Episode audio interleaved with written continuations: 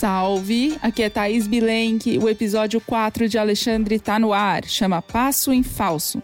É sobre momentos que foram depois considerados atropelos de Alexandre de Moraes durante a correria da eleição e que repercutem até hoje. Tem uma anti-entrevista com Augusto Aras, o Procurador-Geral da República, e lances na relação de Alexandre com Valdemar da Costa Neto. Alexandre é um podcast original da Trovão Mídia com a revista Piauí Tá no ar em todas as plataformas e aqui na descrição tem o link para você clicar e escutar.